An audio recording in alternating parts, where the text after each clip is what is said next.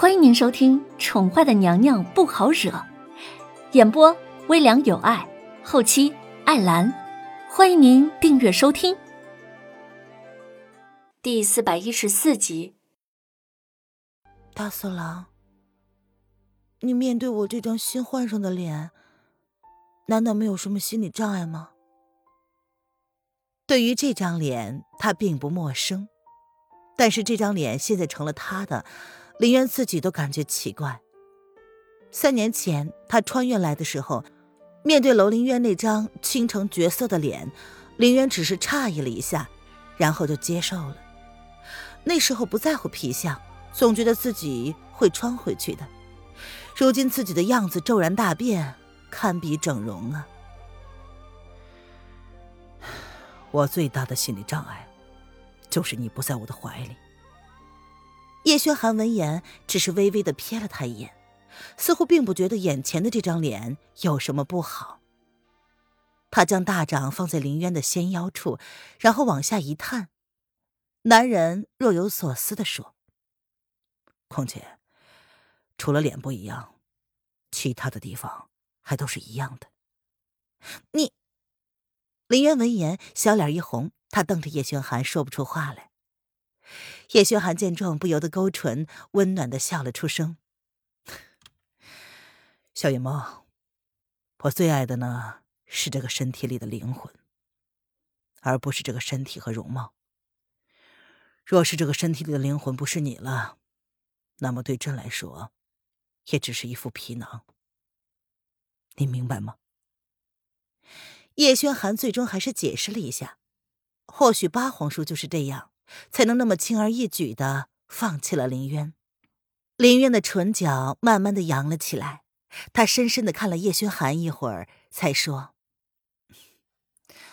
我知道。”林渊本来也没觉得自己已经很爱叶轩寒了，没想到还可以更爱。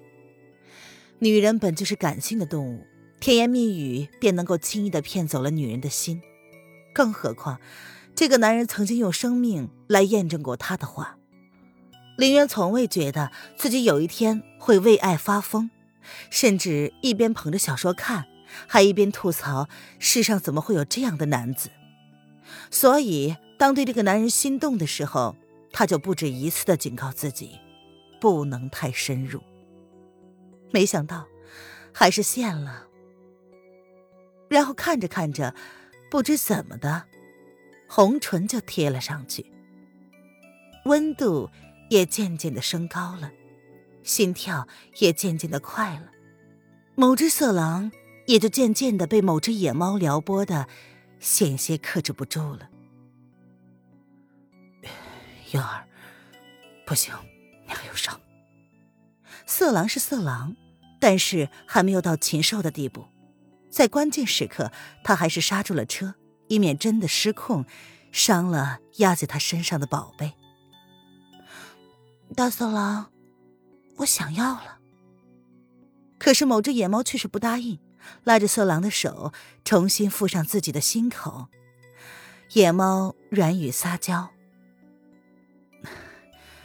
渊儿。”禁欲许久的色狼哪里经得住此般的诱惑？他的呼吸瞬间紊乱。来嘛，林渊应着，却没有打算放弃。他坚持点火自焚。嗯，可恶！男人最终还是经不住诱惑，他捧起了林渊的小脸儿，深入林渊，主动的热吻。在确定林渊解除危机警报之后，影月早就退出了林渊的房间，他将空间留给这对连连被命运捉弄的鸳鸯。在门口碰到了瑶儿三人，还没有踏出房门，便听到瑶儿开口：“影月，小姐怎么样了？”“啊，没事，醒了。”影月闻言淡淡的回答：“ 太好了，我进去看看。”瑶儿闻言喜极而泣，拉着文燕就要冲进去，却被影月挡在了门外。“哎，等等，怎么了？”瑶儿不太明白的看着影月，影月居高临下的睨了瑶儿一眼。他干咳了两声，才说：“嗯，呃，主子在里面，呃，让他们两个单独待一会儿吧。”现在进去只怕是不太方便呢。文燕同为男人，自然明白影月那眼神代表什么意思。他将瑶儿拉了回来，然后温和地说：“瑶儿，既然那女人已经醒了，自然是没什么大碍了。哎，我们先回去吧，晚点再来看她也不迟。”啊。瑶儿面对文燕，先是一愣，随即才缓缓的点下了头。她压下了胸口激动的情绪。对呀，小姐醒来了，皇上肯定有很多话想说。瑶儿忍不住的要暗骂自己不识相。瑶儿啊，晚上啊，你就住竹心小筑吧，我还有事。既然姑娘已经安然无恙了，那么我就先回去了。红娘从头到尾一直都很安静，她的身份毕竟跟文燕和瑶儿不一样，跟叶轩寒本人或者影阁的人也接触的不多。其次呢，姑娘虽然醒了，但是现状也没有变好。红娘是个严谨的人，林渊安全了，记忆也恢复了，自然值得高兴。但显然，另外一个问题也随之而来了，不知离国那边今天晚上。有没有什么消息传来？如是交代了一番，林渊便转身离开，身影迅速的隐没在轴心小筑。燕，红娘她，瑶儿有点不明所以。你今晚呢，就留在竹心小筑，我回不子楼看看。文燕也是微微的蹙起眉，似乎明白了红娘的顾虑，现在还不到皆大欢喜的地步。小太子身上的毒，不醉楼寄希望于神医风清晨身上，但是还不知道叶轩寒是作何打算。思及此，文燕看了同样以医术著称的影月。影月虽不及风清晨，但是多少能够知道这毒是否能够清除得了。连血蛊这种无药可解的蛊毒都能被影月想出办法来，文燕从来不敢小看影月的医术。好，天色晚了，你早点回去也好。嗯，灵儿呢？我已经托付给了太后娘娘，应该不会有事的。嗯，我去通知老爷这个好消息去。瑶儿闻言也冷静了下来，他想了想，才做了如此的决定。嗯，好。文眼勾唇，淡淡的冲着瑶儿点了点头。嗯，那我走了。瑶儿突然觉得还要说些什么。